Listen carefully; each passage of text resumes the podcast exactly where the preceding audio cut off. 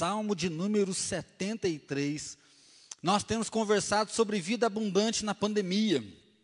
Falar sobre vida abundante na pandemia, né? Como que é vida abundante se a gente não pode? Né?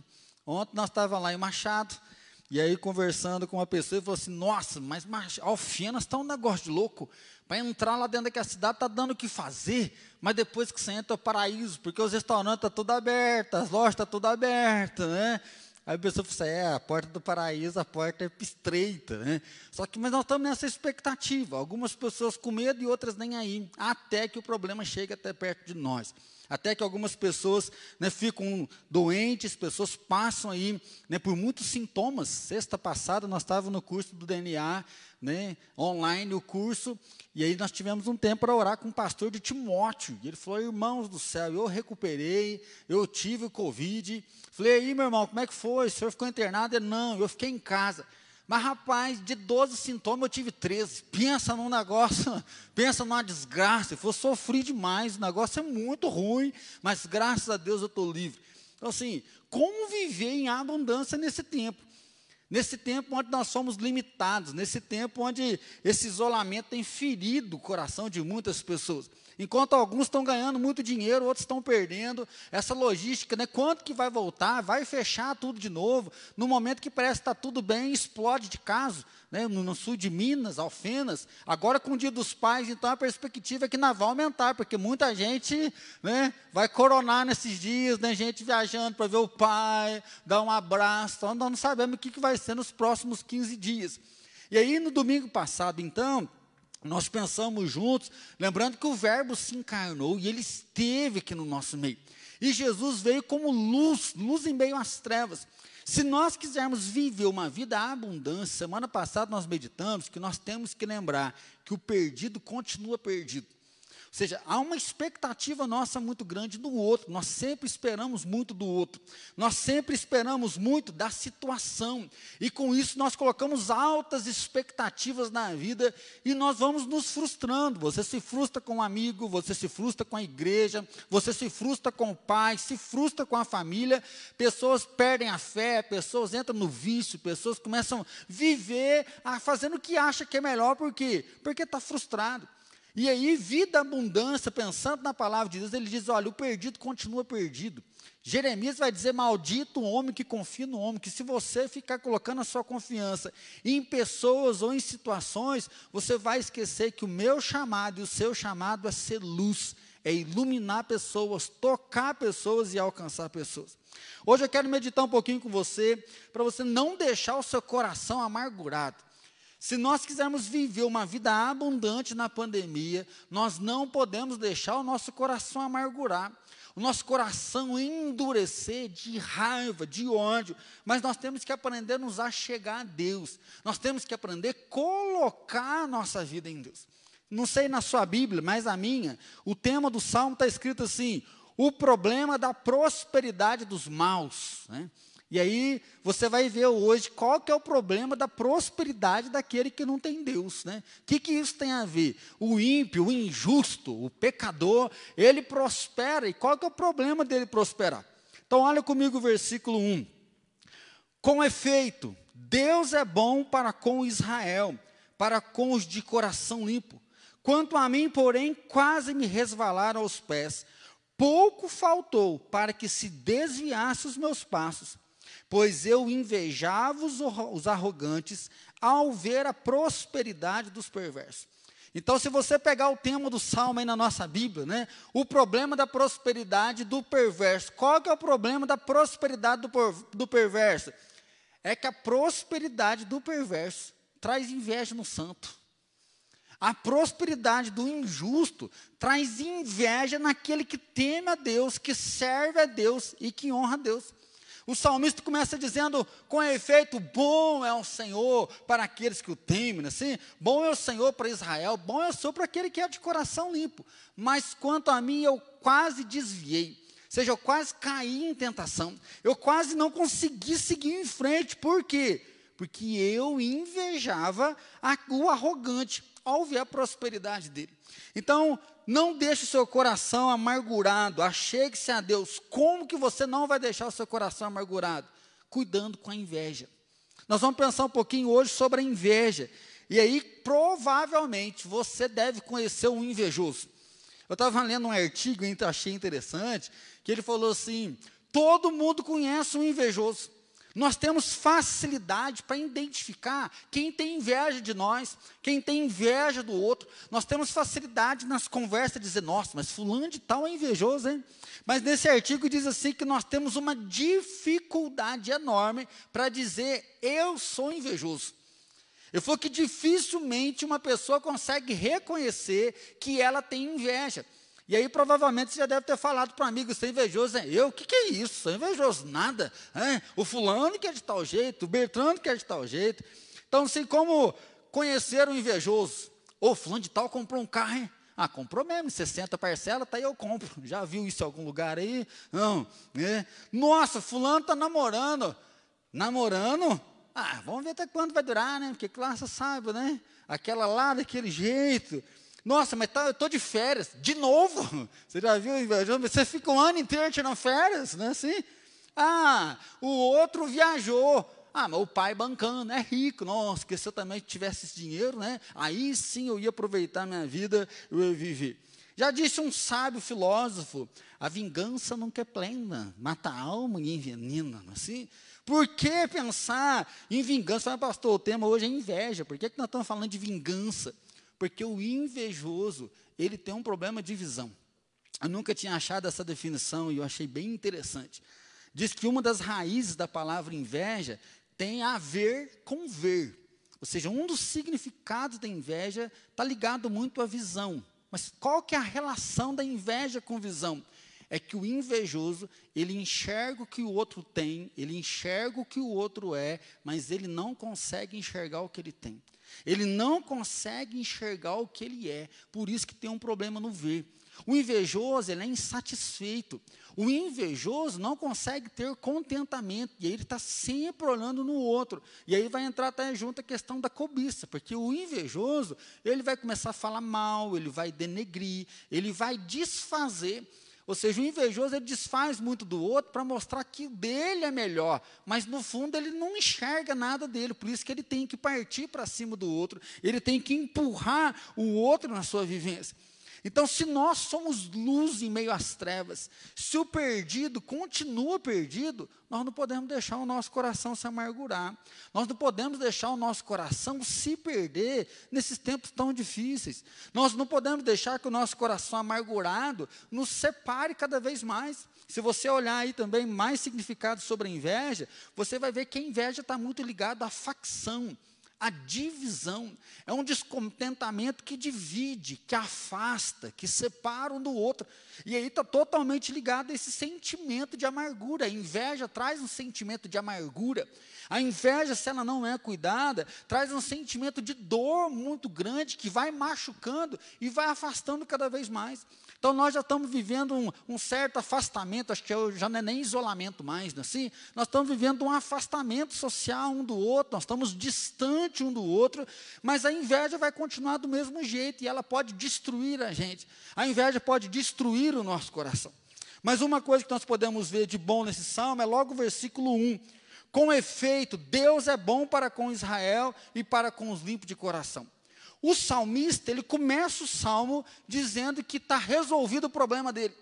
O salmista, ele viveu uma crise de fé. Qual é a crise de fé?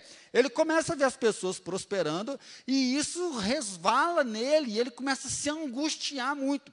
Mas aí ele decide ficar calado, ele decide ficar quieto, vivenciando isso antes de passar para as pessoas. Olha o versículo 15 e o versículo 16. Se você quiser deixar a Bíblia aberta, tá bom? Ou então você vai me ouvindo aí. Se eu pensara em falar tais palavras, já aí teria traído a geração de teus filhos. Em só refletir para compreender isso, achei muito pesada a tarefa para mim. O salmista diz que eh, se ele pensar em falar as palavras, ele teria traído os filhos, ou seja, ele queria comunicar isso. Como que pode o injusto prosperar? Como que pode o perverso ganhar cada vez mais? Como que pode as pessoas saber que o cara é ruim, ainda quer ficar ouvindo os conselhos dele, ainda fica lá sentado à mesa junto com ele? Esses textos vão estar dizendo aí, eles bebem a largos sorgos. E aí o salmista diz: olha, isso é angustiante. Ele fala, mas se eu levasse isso para os teus filhos, eu podia fazer algum deles desviar. O pensar nisso, refletir e tentar compreender, ou seja, compreender o sofrimento humano, compreender por que, que o, o justo, o limpo de coração não está prosperando e o ímpio está prosperando. Ele fala, isso estava se tornando muito difícil para mim. Mas o salmista, então, ele chega a dizer o que? Deus é bom. Deus é bom para Israel, e aí ele fala do povo, ele fala, Deus é bom para um limpo de coração. Esse salmo começa dizendo: Olha, o meu problema foi resolvido.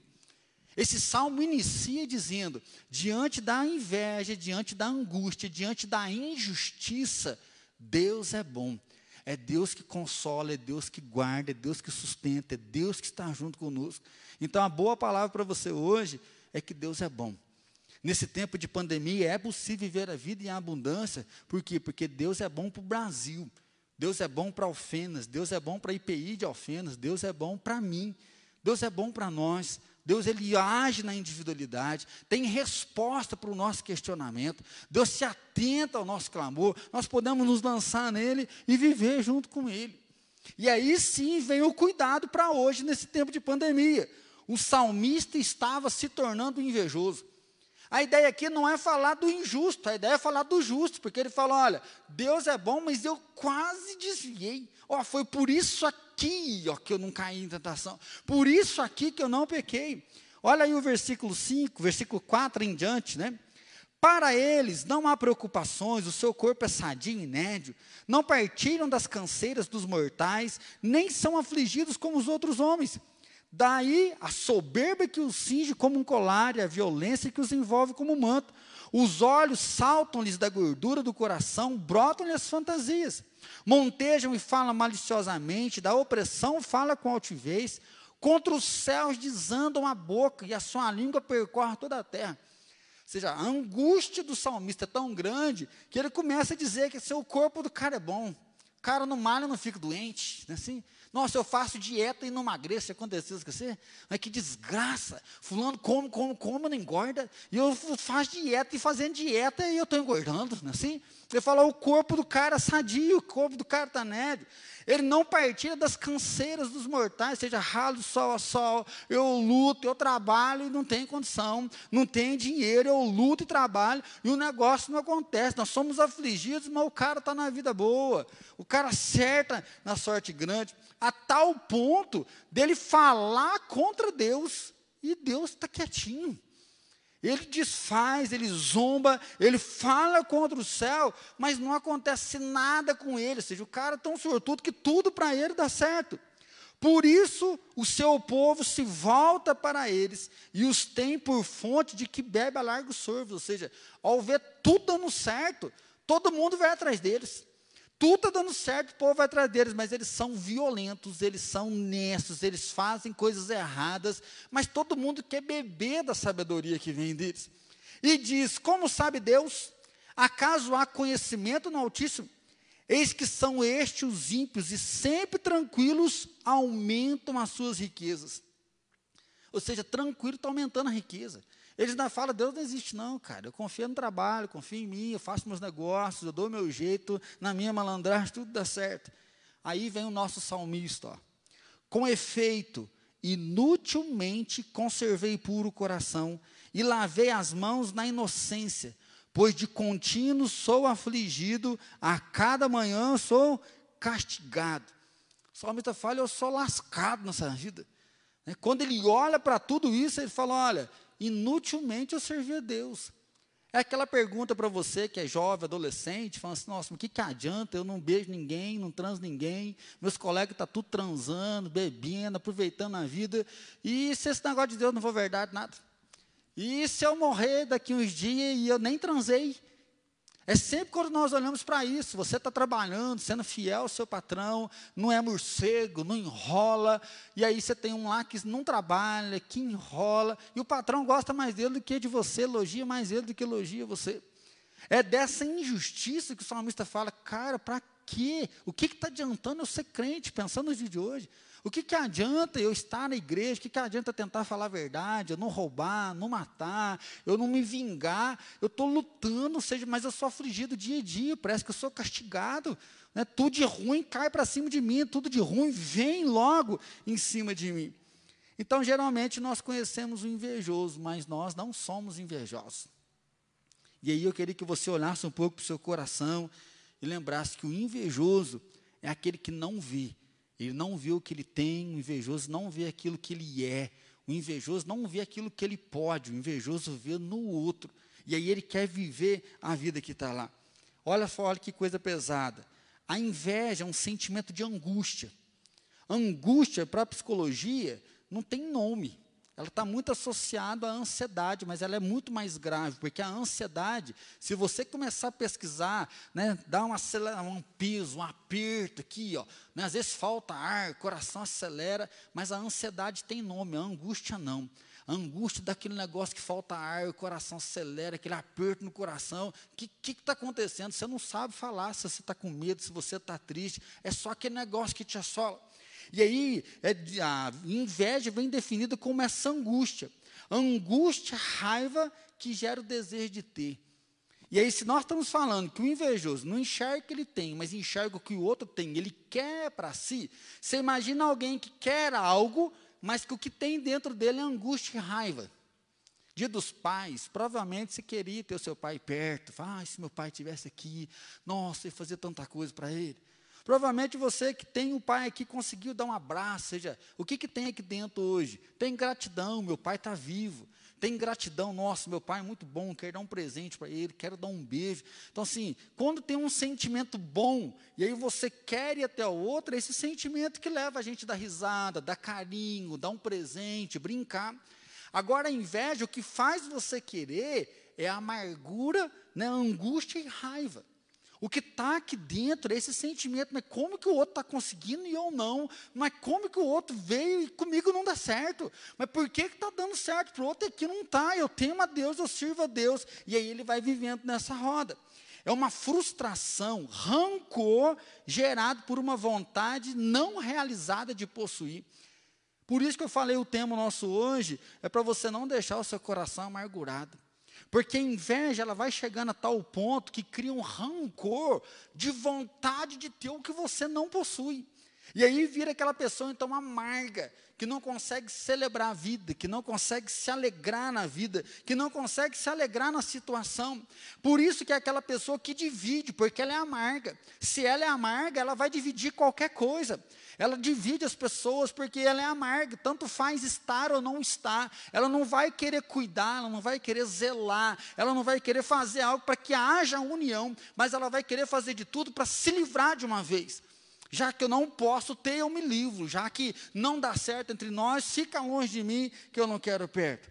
Você quer o corpo, você quer o amigo, você quer o dinheiro, você quer o namorado, você quer o marido do outro. Não enxerga o que tem. E aí, Provérbios, capítulo 14, versículo 30, diz assim: O ânimo sereno é vida do corpo, mas a inveja é podridão dos ossos. A inveja nos adoece, a inveja nos apodrece, Enquanto o ânimo sereno é vida para o corpo, a inveja, ela apodrece. Osso apodrecido, como que anda, como que vai caminhar? A inveja, então, vem disso. Melanie Klein, que é uma, uma ela diz assim: inveja é sentimento raivoso de desfrutar algo desejável, sendo o impulso de tirar ou de estragar o alvo desejado.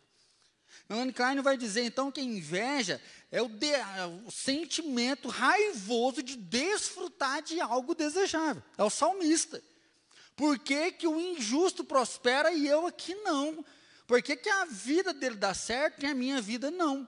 A tal ponto dele falar, me lasquei. O que, que adiantou eu viver para Deus, sendo que o outro não serve a Deus e para ele o negócio dá certo? A Melanie Klein chega a dizer então que sendo o impulso de tirar ou estragar o alvo desejável. Às vezes você quer tanto aquilo que você não mede esforço para obter, mas com isso você perde tudo. Com isso você perde pessoas, com isso você perde coisas e acaba às vezes gozando o que você queria sozinho. Acaba gozando isolado. Tomás de Aquino diz que a inveja é a tristeza pela felicidade do outro. A inveja é a tristeza pela felicidade do outro. Ao invés de você falar, nossa, fulano comprou carro, fulano casou, fulano está namorando, nossa, fulano roubou um emprego, está ganhando bem, nossa, fulano, ó, jeitou o lado. Você já entristece, mas não é possível, irmão, fulano. Teu colega ganha promoção e você fica triste. Hernandes Dias Lopes diz que a inveja é filha da ingratidão e é mãe da infelicidade, que o invejoso é infeliz. E eu acho que isso é muito forte, porque esse salmo diz, versículo 13: Com efeito, inutilmente conservei puro coração, lavei as mãos na inocência, pois de contínuo sou afligido e cada manhã castigado. Se eu pensar em falar tais palavras, já aí teria traído a geração dos teus filhos. Em só refletir para compreender isso, achei muito pesada tarefa para mim. Se você for lá para o versículo 22, ó, versículo 21 quando o coração se me amargou e as entranhas se me comoveram, eu estava embrutecido e ignorante, era como um irracional a tua presença. Olha o fim da inveja, que coisa terrível. Quando o coração se me amargou e as entranhas se me comoveram, eu estava embrutecido e ignorante, era como um irracional a tua presença. Então, meu irmão, não deixe seu coração se amargurar. Não deixe seu coração endurecer, porque você quer o que é do outro. Porque o teu coração está preso lá e não aqui, não consegue olhar, não consegue perceber, não consegue viver o que Deus te deu.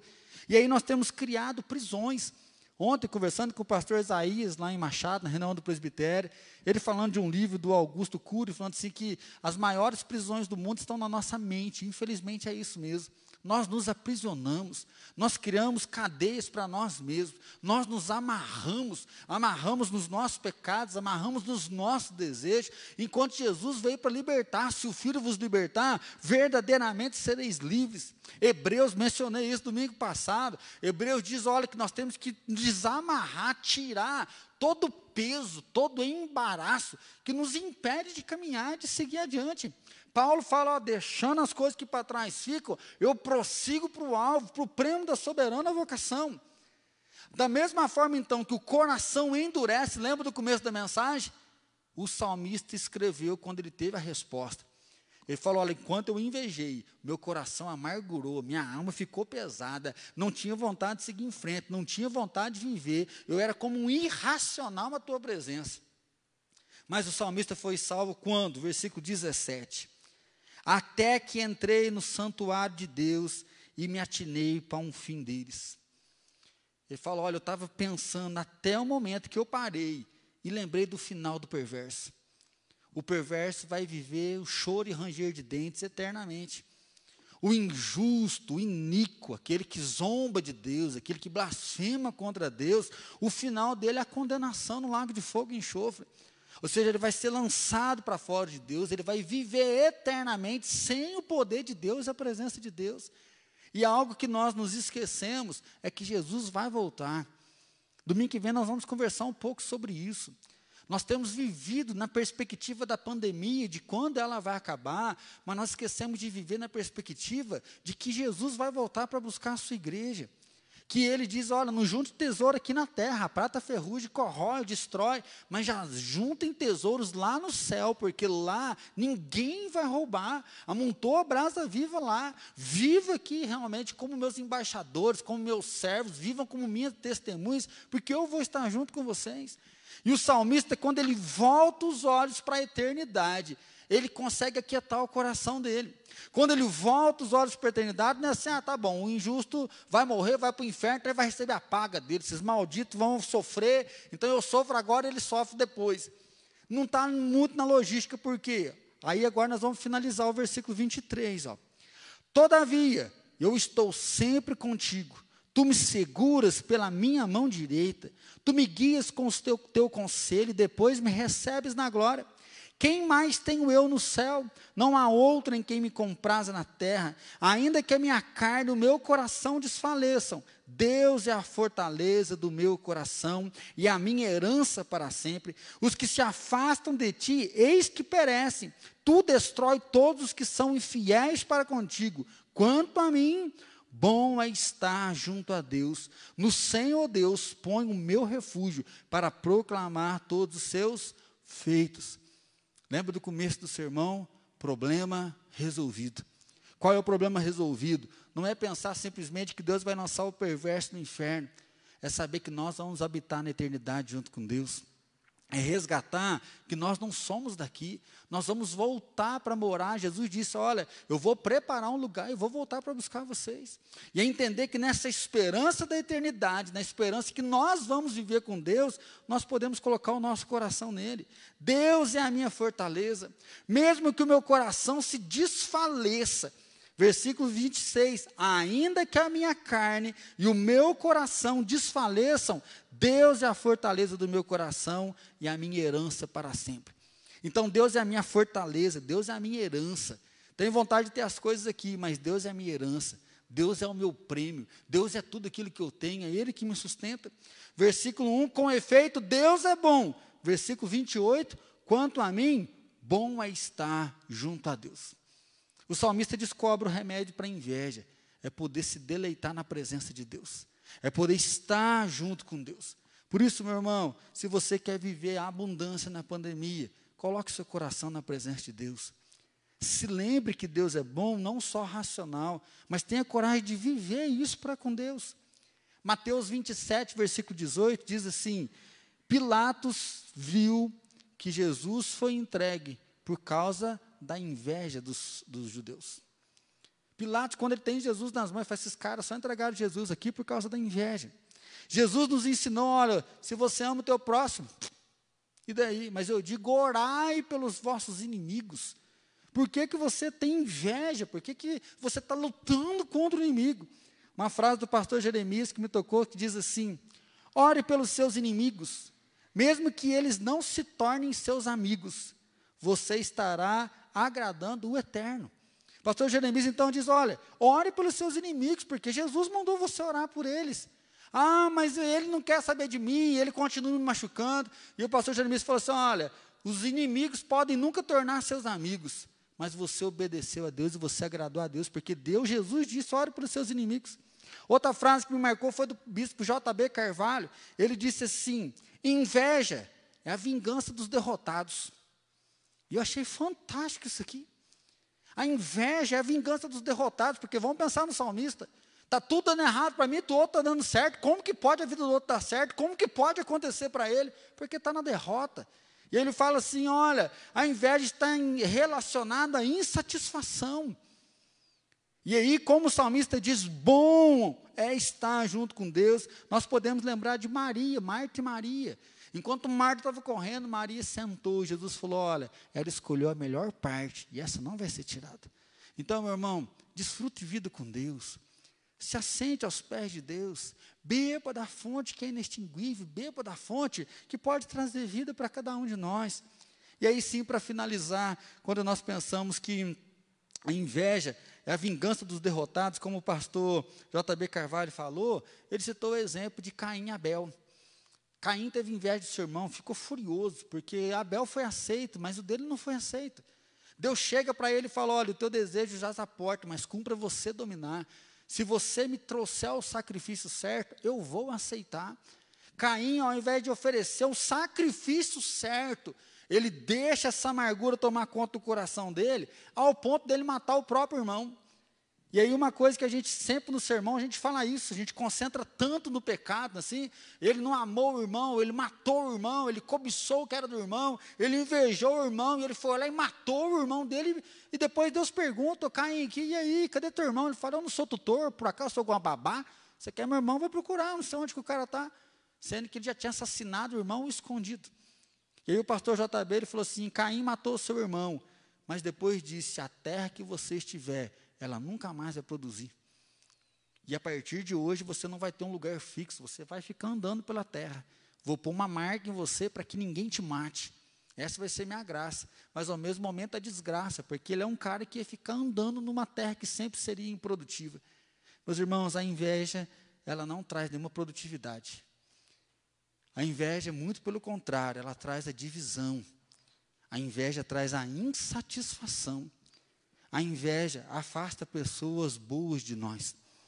A, inveja, a inveja afasta coisas boas dentro de nós mesmos, porque coloca para fora a carnalidade, coloca para fora a maldade. Então, meu irmão, ao invés de separar, ande junto. Você já pensou se ao invés de matar, Caim tivesse ido lá e falado, Abel, como que você fez o sacrifício? O que, que você pegou? Você me ajuda? Porque Deus falou que o teu sacrifício foi certo. Não é que você é melhor, mas é que você fez o certo. Pensou se Caim, ao invés de ter né, sido orgulhoso, invejoso, ele fosse lá e pedisse uma ajuda para Abel? Você já pensou os irmãos de José? Se tivesse falado, cara, papai te ama, dá uma raiva na gente, você é o queridinho do papai. Às vezes dá vontade de te matar, mas nós estamos juntos. Eles podiam não ter ficado separados tanto tempo. José viraria governador do Egito, porque isso já era propósito de Deus. Mas depois, quando o pai morre, eles estão morrendo de medo, falando: Nosso irmão vai nos matar, ele deve nos odiar. José fala: Cara, vocês tentaram mal contra mim, mas Deus transformou em bênção. Não tem nem raiva de vocês. Por quê? Porque Deus é quem cuida e Deus é quem governa. Então, ao invés de afastar, traga as pessoas para junto. Quanto a mim, bom é estar junto ao Senhor. O seu coração pode estar amargurado por diversas coisas, mas às vezes, sem se perceber, a inveja entrou na sua vida. E você está sempre olhando o outro e esquece de olhar para você mesmo. E pior de tudo, você está brigando com Deus, ao invés de lembrar que o salmista diz: Deus é bom para Israel, Deus é bom para os limpos de coração. Quanto a mim, bom é estar com o Senhor. Então, que você caminhe junto com Deus, que você viva com Deus nesse tempo de pandemia e que você viva na abundância com um coração que agora não está amargurado, rancoroso, mas um coração que pode celebrar a beleza de Deus. Nós vamos cantar um louvor agora que fala: Eu sou. Quem dizes que eu sou? Meu irmão, você é luz em meias trevas. Você é a esperança do mundo, porque você é a igreja, você tem a mensagem de salvação. Então não deixe seu coração amargurar, não deixe seu coração rancoroso, mas coloque ele aos pés de Jesus e beba da fonte da vida eterna.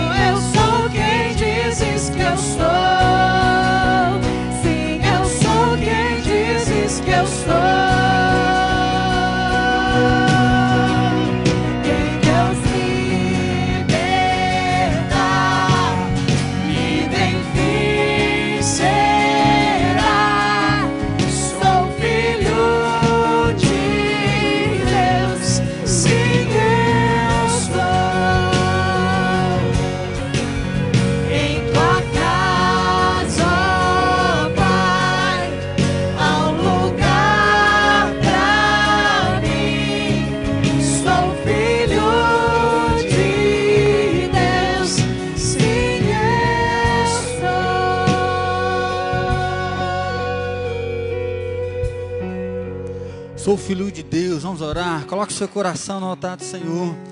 Se o seu coração porventura está na amargura, apresente diante de Deus. Está pesado viver, nada dá certo, tudo é errado. Coloque diante do Senhor. Às vezes o teu pé está quase desviando, às vezes o teu pé está quase, né, caindo, resvalando. Você não está conseguindo seguir em frente. Volta o teu coração para o Senhor hoje.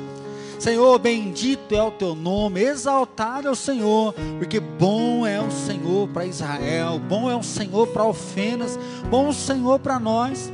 Deus, eu te peço perdão, porque nós temos uma tendência de enxergar a vida do outro. Nós achamos que a vida do outro é melhor, casamento do outro é melhor, que a vida do outro é mais fácil. E, ó Deus, no meio da caminhada, em alguns momentos, infelizmente, nós deixamos a inveja entrar no nosso coração. Nós começamos a falar do outro, nós começamos a destilar veneno do outro. A gente até brinca que se morder a língua, Pai, morre envenenado, porque está cheio de veneno nos nossos lábios. Senhor, nós pedimos perdão porque nós somos o que o Senhor diz que nós somos, nós somos livres, nós somos perdoados. Senhor, nós não queremos nos afastar do teu trono de graça, nós não queremos viver como um ímpio, nós não queremos viver como perverso. Senhor, perdão porque muitas vezes nós esquecemos da eternidade, nós esquecemos que o Senhor vai voltar para nos buscar, nós esquecemos que bom é estar com o Senhor, bom é caminhar com o Senhor. Minha mãe acabou de mandar mensagem, lembrando mais um louvor que diz: A quem tem eu no céu, na terra além de ti, é o Senhor que nós temos, é o Senhor que cuida, é o Senhor que guarda. Pai, nós queremos aprender a ter contentamento. Isso não quer dizer viver na passividade. Senhor, nós queremos trabalhar, nós queremos crescer, nós queremos ter promoção, Pai. Tem irmãos que têm sonhos de ser empresários, de ser empreendedores. Deus, nós queremos sim prosperar, mas nós queremos viver firmados em Ti.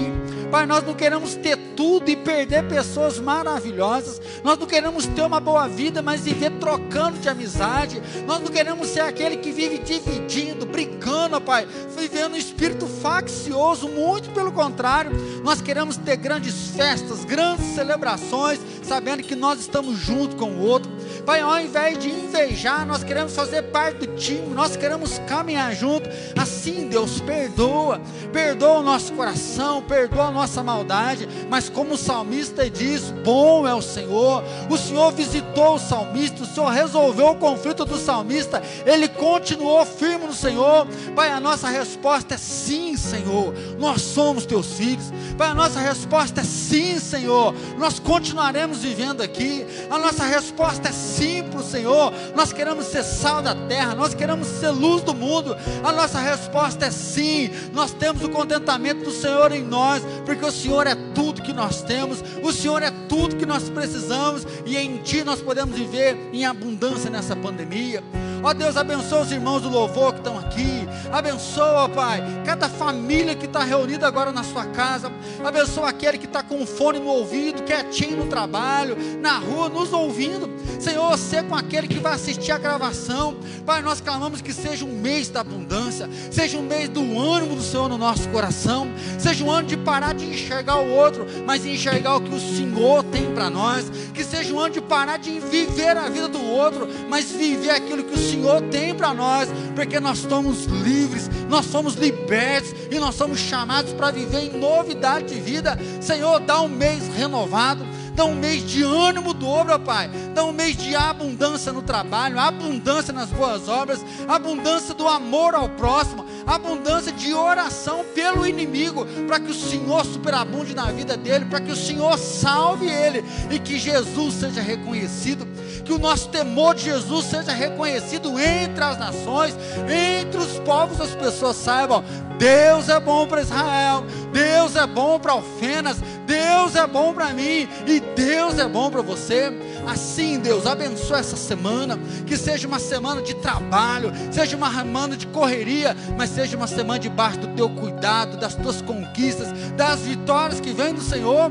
Que seja, Pai, uma semana de surpreender com a tua bondade, surpreender com a tua presença, surpreender com a glória do Senhor se manifestando sobre nós. Abençoa a nossa noite de sono, que tenha descanso, que tenhamos paz, que nenhum terror noturno nos vizie, mas que a tua mão nos guarde, que tua mão nos cuide e que a presença do Senhor seja surpreendente e que a graça maravilhosa de Jesus Cristo, Senhor e Salvador, com o amor do Pai Todo-Poderoso e que a paz do Espírito Santo habite o nosso coração, que o nosso coração superabunde o teu amor e sobre todos os nossos irmãos espalhados na face da terra, hoje e para todos sempre.